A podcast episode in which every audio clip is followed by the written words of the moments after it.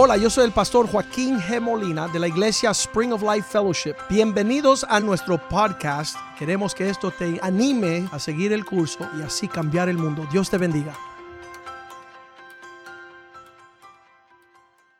Padre, yo te pido en este tiempo que tú bendiga tu palabra, que tú la utilice, que no retorne vacía, que pueda hacer y actuar y poner por obra aquello por lo cual envías tu palabra. Y que tu palabra, oh Dios, sea alimento a nuestro espíritu. Que tu palabra sea una buena semilla sembrada en un buen corazón, el cual puede producir frutos buenos, agradables a ti, oh Dios. Una cosecha que glorifica tu nombre. Perdónanos nuestros pecados, lávanos con la sangre de Cristo y termina la buena obra que has comenzado. Danos fe, oh Dios, para poner por obra tu palabra en este tiempo. Que tu palabra sea una espada de doble filo, Señor, que pueda penetrar hasta la profundidad del alma y del espíritu y pueda allí comenzar como antorcha en las tinieblas alumbrar el camino que la tierra y los cielos pasarán, mas tu palabra no pasará. Queremos ser aquellos que hemos venido a hacer tu voluntad, oh Dios. Tú has preparado para nosotros una oportunidad en esta hora para caminar en obediencia.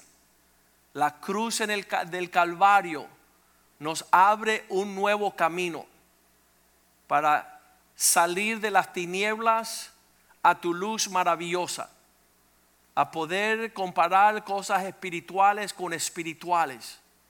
Que nuestras palabras, nuestros pensamientos y nuestros hechos te agraden a ti en todo momento, Señor. Obra de tu santa, de tu santo espíritu y tu poderosa gracia que opera a favor de aquellos que creen. Líbranos, oh Dios, del lazo del cazador y levántanos, Señor, a tus propósitos. Siéntanos en las alturas juntamente con Cristo. Danos la victoria que vence al mundo. Señor, que tengamos una fe madura, que no seamos llevados por vientos que soplan, que seamos fundados sobre la roca que es Cristo. Y Señor, nosotros decimos sí y amén a tu palabra en nuestros medios para poder escapar, oh Dios, de aquel que viene a destruir, a matar y a robar. Danos la vida en abundancia que tú alcanzaste en la cruz del Calvario.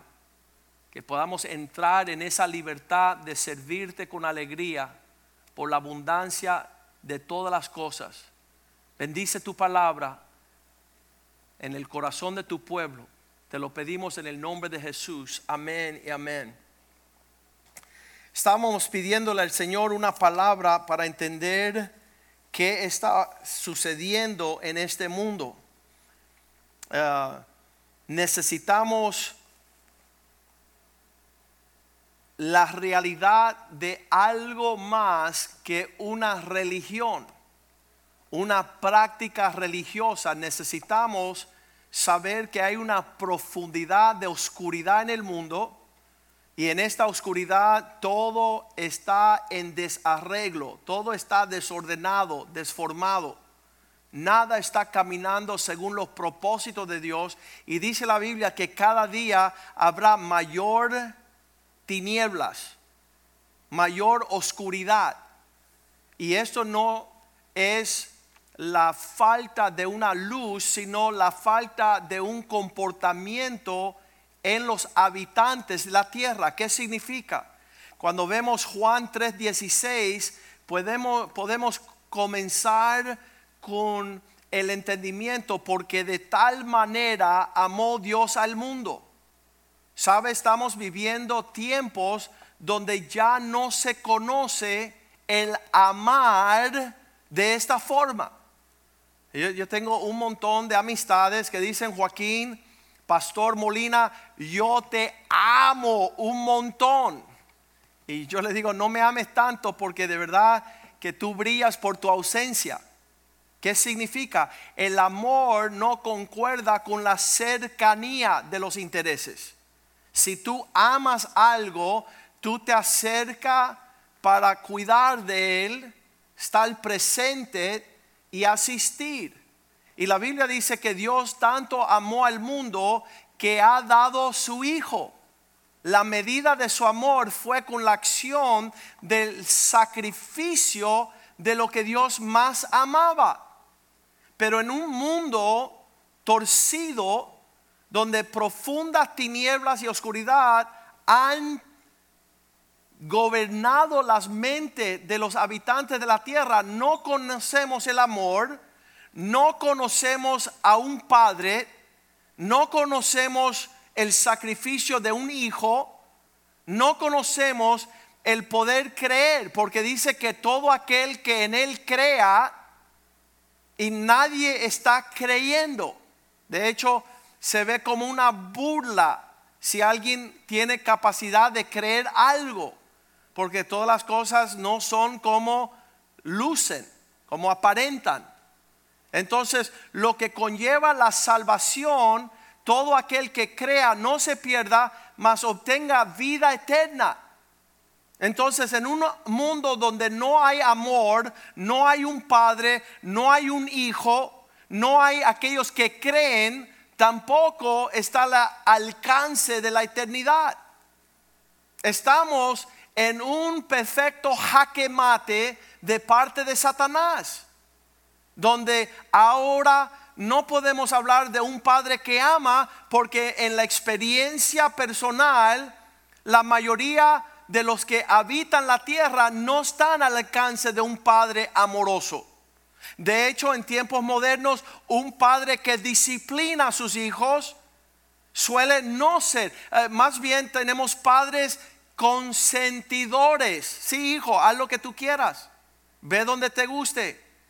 Ah, alcanza lo que es tu buen parecer, tu, tu, tu apetito lo que tú deseas, ponlo por obra, porque no tenemos un padre diciéndole a los hijos que se niega, nieguen a sí mismo.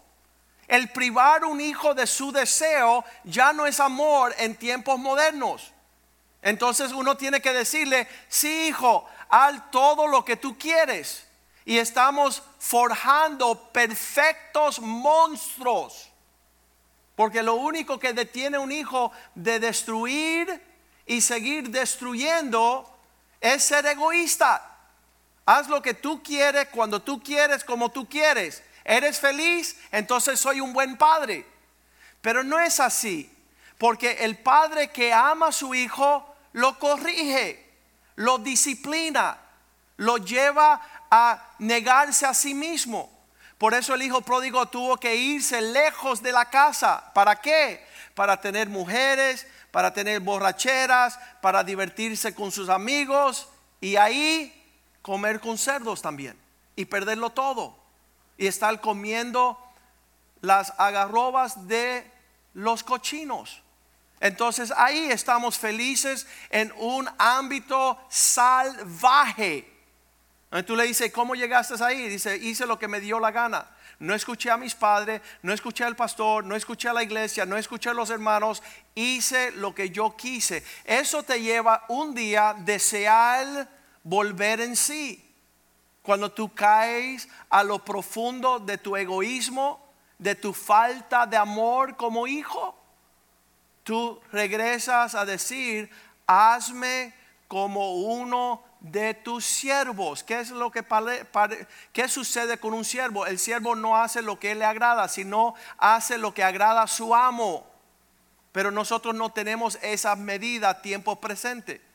Salimos del ámbito del reino de Dios y lo que dice la Biblia, Isaías 60, versículo 2, gran tinieblas cubren la tierra 60, versículo 2. Isaías 60, versículo 2. Porque aquí que tinieblas cubrirán la tierra, no la falta de que brille el sol, oscuridad a las naciones, mas sobre ti hay una luz que amanece sobre ti será vista la gloria de Dios. ¿Cuál es la gloria de Dios? Los principios de su palabra. Cuando estamos viendo que Dios ha establecido en su reino las medidas de un hijo obediente, de un padre que disciplina a sus hijos, de una familia que se compone con los lazos fraternales de la obediencia, la humildad, la sujeción. Todo eso son los términos de la, de la luz. Cuando Dios empieza a decirle a los esposos amar a sus esposas. Lo vemos en el libro de los Efesios capítulo 5, donde Dios está estableciendo el orden matrimonial y él dice que esto es la capacidad de destruir a toda obra de las tinieblas. Cuando nosotros caminamos en la luz de su orden, Efesios 5, 22, las casadas estén sujetas a sus propios maridos. Y tú dices, pastor, cambiaste ahorita. No cambié nada. Cuando una mujer se sujeta a su propio marido, ahí empieza a resplandecer el Evangelio. Los que miran de afuera dicen, ¿cómo lo haces? ¿Cómo honras, respeta, obedeces y te sujeta a tu esposo? Ahí tú dices, ¿sabes que El reino de Dios vive en mí. Yo estoy caminando no como yo quiero, sino agradando a aquel que me llamó. De esta forma, así estén las casadas sujetas a sus maridos como al Señor. Y el, en lo que estamos hablando es que no hay nada más poderoso. Vamos a ver el versículo 32, donde dice, este misterio que hablo, que es grande, es respecto a Cristo y la iglesia. El vínculo matrimonial es lo que evidencia la realidad de Cristo y su iglesia. Y el que, el que, el que rompe el que desune este vínculo, no hay luz. No, no hay el resplendor del reino de Dios, sino gran confusión. Proverbios 17:6 dice que la gloria de los hijos son sus padres. La honra de los hijos, sus padres. ¿Por qué? Porque cuando ves un padre que derrama su vida por su esposa, y ve a una esposa amando, respetando, obedeciendo a su esposo, son dos personas dispuestas a negarse a sí mismo para que los hijos tengan la esperanza de ver el reino de Dios, la gloria de Dios en la tierra.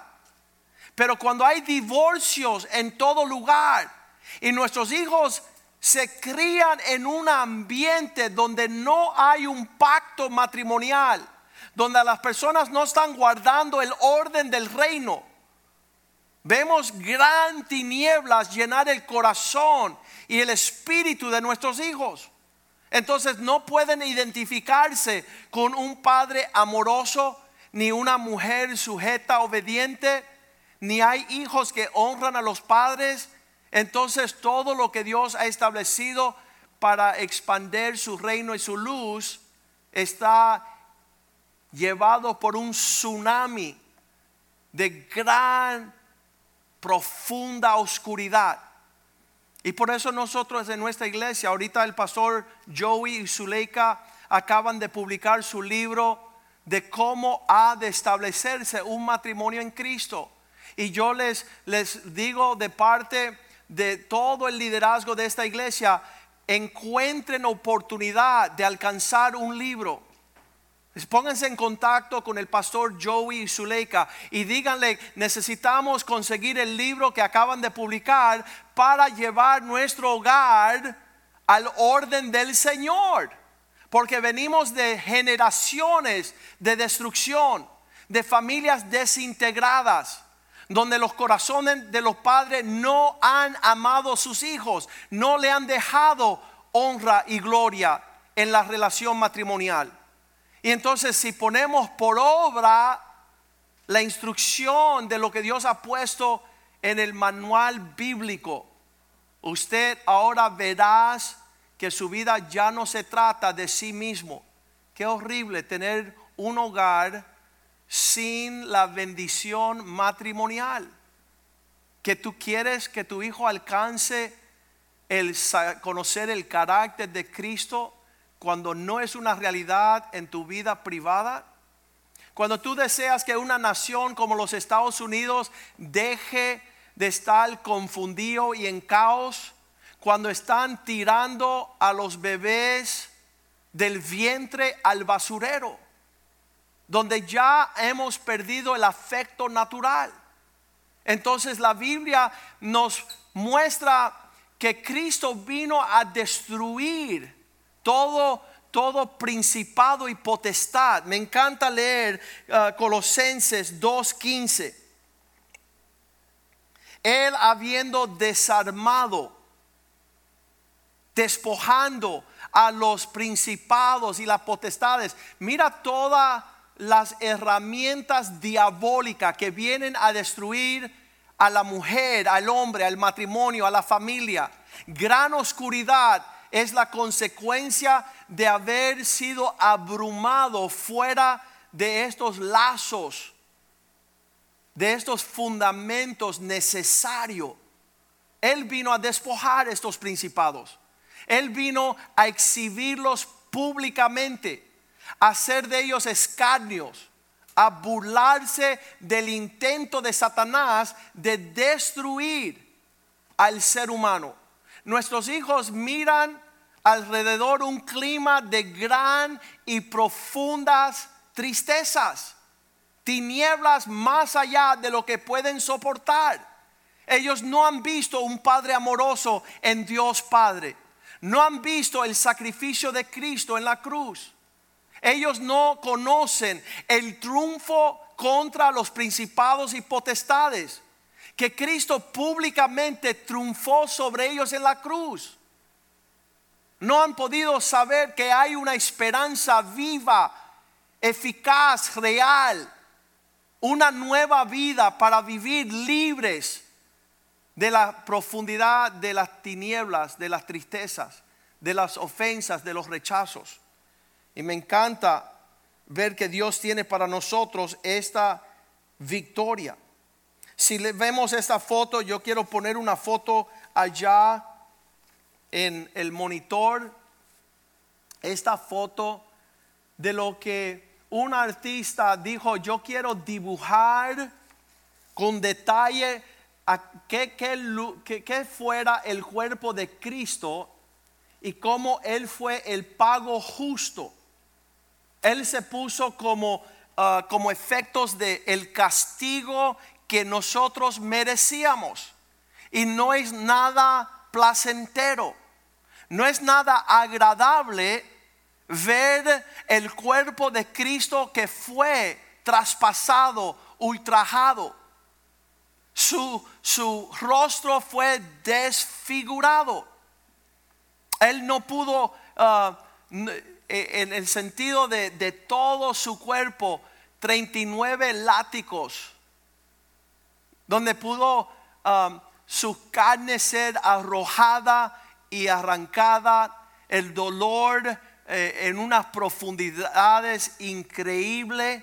Dice Isaías 53:3, Él fue despreciado y desechado. Estas dos palabras, ese es el, sentir de un alma que ha sido llevado a gran oscuridad y profundas tinieblas, donde no se siente amado y bienvenido. Se siente que, que no tiene lugar en familia, que no tiene una cama en el hogar. Él fue despreciado y desechado entre los hombres, varón de dolores, el sufrimiento del dolor que experimenta nuestros hijos por ser quebrantado. Yo tengo tres varones y una niña en casa y ellos se sienten amados, se sienten abrazados, se sienten cuidados, se sienten suplidos. Ayer estaba predicando mi hijo a los jóvenes y dice, yo desconozco un papá que me abandona. Desconozco un papá que sea egoísta. Desconozco un papá que no suple mi necesidad. Desconozco un papá que no me ha dado heredero de todo lo que él tiene. Qué hermoso caminar en el propósito de Dios desde el principio. Sabemos que Satanás ha entrado en el corazón de nuestros hijos, ha entrado en el corazón de la humanidad y está produciendo en su desprecio, en ser desechados, en ser quebrantados, causando que nosotros no caminemos en el propósito de Dios. Pero Cristo vino a pagar ese precio. Y como que escondimos de Él nuestro rostro, fue menospreciado y no valorado. No estimamos la provisión que Dios nos estaba dando. Qué fácil se le hace al ser humano descartar la provisión de Dios. En estos últimos días escuchamos el pueblo de Israel salió de Egipto con la gran mano y el poder de Dios y a la vuelta de la esquina estaban levantando un becerro de oro diciendo, este fue el que nos libró de Egipto. Qué rápido el ser humano traiciona y, busca de otro lugar menos del lugar de su provisión. Versículo 4, en vez de defender su casa y su familia, ciertamente Cristo llevó nuestras enfermedades. Hay algo en la provisión de la cruz del Calvario donde Dios quiere entregarte materia prima para ser un campeón. ¿Por qué? Porque allí Él tomó nuestras enfermedades y sufrió nuestros dolores. El dolor profundo en el corazón del ser humano, Satanás lo utiliza para destruirlo en mil formas. Y nosotros le tuvimos por azotado y herido de Dios, abatido. Versículo 5. Mas Él fue herido por nuestras rebeliones Dios puso sobre él el pago de todas nuestras desobediencias. Nosotros podemos alegrarnos que el Padre lo vio como manera de provisión, poner sobre Cristo la penalidad de nuestra rebelión. Él fue molido por nuestros pecados. Él tomó nuestro lugar en la cruz del Calvario y el castigo de lo que sería nuestra paz fue sobre él. Tiempos modernos, esto tiene que ser más que una religión. Una religión no es suficiente para lanzarse a lidiar con la locura de lo torcido que hay en el mundo. Pero allá en la cruz del Calvario, por sus llagas, fuimos nosotros sanados. Hay algo sobrenatural que viene a contrarrestar la obra de las tinieblas. Me encanta leer Hebreos 4:15, que dice la palabra que no tenemos un sumo sacerdote que no pueda compadecerse de nuestras debilidades. ¿Dónde está tu debilidad? ¿Dónde está tu dolor? ¿Dónde está tu flaqueza? Que verás allí que Cristo es la provisión perfecta, porque Él fue tentado en todo, en toda área donde el ser humano puede ser atacado por Satanás, Jesús vino y fue tentado en todo lugar, en toda eh, semejanza a todo esto, pero sin pecado como Él hizo provisión para usted y para mí, versículo 16 dice, podemos nosotros acercarnos. Ya no tenemos que correr, ya no tenemos que huir, ya no tenemos que abrumarnos en nuestras penas y dolencias y las profundidades, vergüenzas, sino que podemos acercarnos confiadamente al trono de su gracia. Y allí hay una provisión de misericordia y hallar la gracia suficiente para vencer toda obra de las tinieblas, para el oportuno socorro, que tú puedas ir suplir. Yo no necesito seguir en mi tristeza y en mi dolor. No necesito estar confrontado con mis rebeliones. Este cuerpo es una fábrica de pecado. Solo hace servir a la naturaleza baja, pero hay una ley más grande. hay la ley de la libertad en Cristo Jesús. Ya no tengo que seguir viviendo según un dolor, un rechazo, una ofensa. No tengo que seguir viviendo en pecado. Puedo vivir en la libertad de disfrutar lo que Cristo alcanzó para mí. Primera de Corintios 2, 1. Pablo habla estas palabras diciendo, cuando yo me acerqué a vosotros, no fui a anunciarles palabras excelentes o sabiduría. No hay una teología, una filosofía no hay una enseñanza eclesiástica que puede suplirme con la realidad de lo que Cristo hizo en la cruz.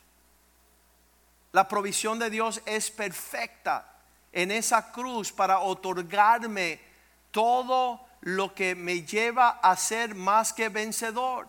Pablo dice, yo no vine con cuando le vine a anunciar el testimonio de Dios, no vine con mucha palabrería o conocimiento de sabiduría. Versículo 2, sino que vine, propuse no conocer entre vosotros cosa alguna, sino que Jesucristo y a este crucificado.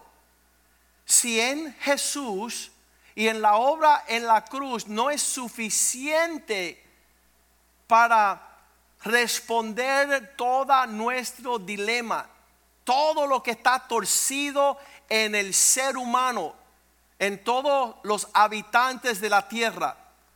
Si no conocen a Cristo y a este crucificado, no hay religión que pueda proveerle al hombre su necesidad. Bien importante que nosotros sepamos que fue Cristo y este crucificado. Primera de Pedro 2:23. Pedro decía esas palabras, quien cuando le maldecía no tenía que maldecir en respuesta. Cuando vienen cosas a tu vida que son torcidas, tú no tienes que estar en ese medio ambiente de responder con maldición. Cuando padecía amenazas, no amenazaba. Cuando sufría, no amenazaba a los que le hacían padecer, sino que se encomendaba la causa a, que, a quien que juzga justamente. Versículo 24. Se escondía en Cristo, quien llevó él mismo nuestros pecados en su cuerpo todo resuelto allí en la cruz del Calvario. Dios serio, proveyendo la seriedad de su Hijo ser sacrificado. Su cuerpo en el madero para que nosotros, estando muertos a los pecados, vivamos a la justicia. Y por cuya heridas, allá todo lo que sucedió sobre él, fue la respuesta de nuestra sanidad, nuestro perdón, la vida en Cristo, donde dice Romanos 8:37 que somos más que vencedores. En todas estas cosas que no han sucedido, somos más que vencedores. No hay profunda tiniebla, tristeza, ofensa, rechazo, no hemos sido desechados suficiente. El rompimiento de los lazos matrimoniales, de un hogar, de un vientre que no nos quiso. Todas estas cosas están destruidas. Y somos más que vencedores por medio de aquel que nos amó. Versículo 38 dice, estas cosas por lo cual estoy seguro que ni la muerte, ni la amenaza de muerte, ni la amenaza de vida, ni ángeles, ni principados, ni potestades, no hay nada presente ni nada por venir. Ahí se fueron mis ansiedades. No tengo preocupación. Viendo a Cristo en la cruz, Satanás nada tiene en mí. Todo ha sido sanado, restaurado, reparado. Nada por lo venir me preocupa, versículo 39. Ni lo alto ni lo profundo. Ninguna otra cosa creada jamás nos podrá separar del amor de Dios que es en Cristo Jesús, Señor nuestro. Muchas cosas están abrumando la tierra ahorita. Nuestros hijos no pueden entender porque todo se queda una superficie donde no han visto la realidad de lo que sucedió en la cruz. No han visto el Padre que dio a su Hijo. Romanos 8:32, súper, sumamente poderoso. Donde la Biblia nos dice que Dios no escatimó ni aún su propio Hijo. Es un paradigma totalmente diferente de lo que estamos hablando hoy día. No tenemos padres que aman a sus hijos. No tenemos hijos que desean honrar a sus padres. No tenemos matrimonios que se sacrifiquen. Aún pastores hoy día están diciendo que no soportarán a su cónyuge. No van a soportar más el sufrir por causa de su esposa, de su esposo, y no pueden más. Han sido llamados a la libertad de ser libres para no soportarse en el amor. Y esto solamente trae vergüenza sobre los hijos, sobre la obra de Dios. Aquel que los hizo dos uno parece ser que ya no tiene poder, sino que los entregó a todos nosotros. Este Dios que no escatimonia a su Hijo, sino que lo entregó por nosotros, ¿cómo no nos dará también juntamente con Él todas las cosas? ¿Qué significa? La obra es perfecta. Allí en la cruz, en esta crucifixión, en esta resurrección, en este Evangelio de Jesucristo, Dios ha provisto suficiente realidad para contrarrestar las tinieblas que destruyen nuestras vidas. Estamos leyendo 1 de Corintios 15, versículo 1. Cuando Pablo anunciaba el evangelio, él decía, "Hermanos, además os declaro el evangelio que os predicado, el cual también recibisteis, en el cual también perseveráis. Versículo 2. Por el cual asimismo, si retenéis la palabra que os he predicado, sois salvo. Si no creísteis en vano, si no todo no tiene sentido.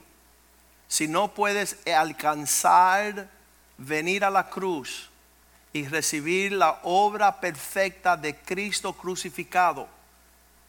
Todo lo que está sucediendo en la tierra, que son siniestros ataques del mismo infierno, para llevar a los hombres a no creer, a no obedecer, a romper los lazos familiares, matrimoniales,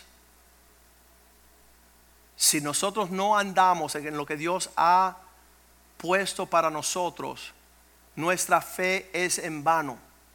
Malaquías 4:6 dice, si el corazón de los padres no retornan a los hijos, si el corazón de los hijos no retornan hacia los padres, si no hay una realidad en la cruz de Cristo que es capaz de sanar estos lazos de afecto, dice que vendrá un caos de maldición que va a herir la tierra. Y lo estamos viendo. Tiempos modernos son pocos aquellos matrimonios que están disfrutando el orden del Señor. Nosotros queremos En estos días vamos a comenzar con el pastor Richie y Angie. Ellos van a comenzar a tratar este asunto de los matrimonios. Tenemos el pastor Joey y Zuleika. Anoche estuvieron una tremenda reunión con pastores invitados y nuestro enfoque es no tomar esto a la ligera, sino que en cada hogar exista hombres temerosos de Dios, mujeres virtuosas, hijos obedientes. Entonces la luz va a resplandecer. Entonces las tinieblas no tendrán cómo prevalecer cuando la luz brille. La antorcha del Evangelio es poder ver la gloria de Dios sobre la tierra. Y esto no viene por un partido político. Esto no viene por un gobierno terrenal. Esto viene a través de lo que oró Jesucristo en el Padre nuestro. Véngase tu reino, hágase tu voluntad aquí en la tierra como en el cielo. Deja de la filosofía teológica. Deja de las palabrerías, de supuestas sacrificios que causan que tú rompas con los vínculos de los fundamentos del Evangelio de Jesús. Nosotros queremos vivir la realidad del Evangelio y no está, dice, en bambalinas, fanfurrando, hablando cosas que no son nuestra realidad. Queremos tener hombres que se nieguen a sí mismos, padres que estén dispuestos de instruir, corregir, disciplinar a sus hijos no consentirlos, no hacer de ellos monstruos que no son capaces de negarse a sí mismos, no saben obedecer, son prepotentes, se levantan a sí mismos, tienen una voz mayor que la voz de su padre. Queremos matrimonios que estén sirviéndose el uno al otro, respetándose, amándose. Queremos ver familias que caminan en el orden del Señor como evidencia que Cristo ha llegado y su obra es perfecta en nuestros medios. Padre, te damos gracias por tu amor. Te damos gracias por el Evangelio de Jesucristo. Te damos gracias porque pusiste tu cuerpo en la cruz voluntariamente, sacrificio, para que nosotros alcanzáramos la sanidad, que tú pudieras rectificar, sanar, renovar, hacer una obra plena y perfecta en nuestra vida para poder vivir conforme tu voluntad. Señor, sana nuestros corazones. En Cristo Jesús nuestras rebeliones fueron castigadas, nuestras iniquidades fueron destruidas. Hay una provisión perfecta para no seguir caminando arrogantemente en soberbia.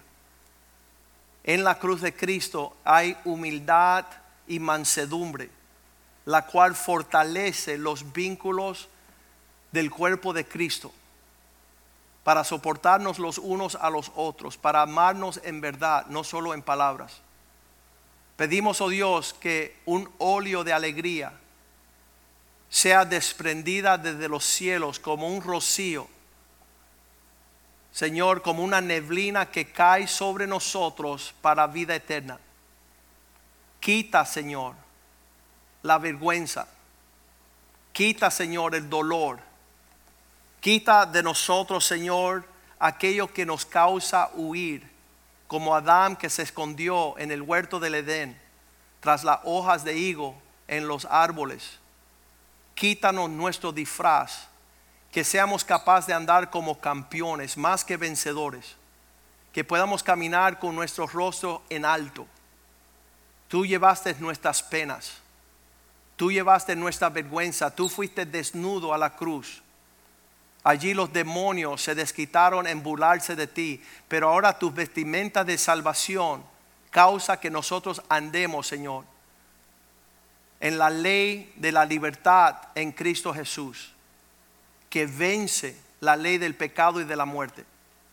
Haz nosotros el reflejo de tu gloria, Señor, que resplandezca tu luz a partir de una vida que ya no anda soberbiamente en arrogancia, en egoísmo. Alcánzanos para ser nosotros testimonio a todos los pueblos. Que tú siempre nos lleva al triunfo. Que tú eres nuestra victoria.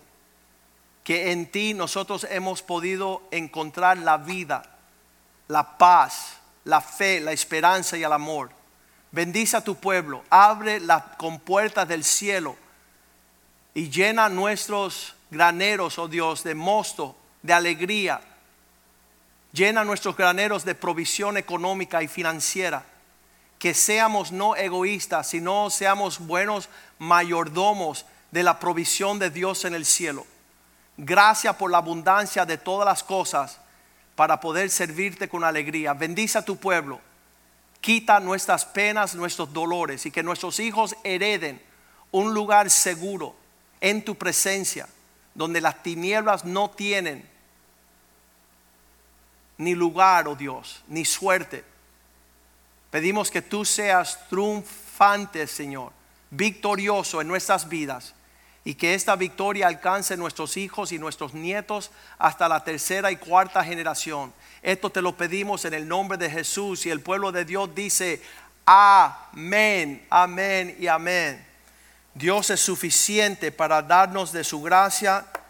El miércoles nos veremos nuevamente reunidos y pronto vamos a ver la oportunidad de encontrarnos restaurados en la casa del Señor con el pueblo de Dios sirviéndole con toda la expresión de excelencia y de alegría, porque grandes cosas ha hecho el Señor. Dios les bendiga, les amamos mucho, estamos siempre orando y pensando en vosotros. Dios les bendiga.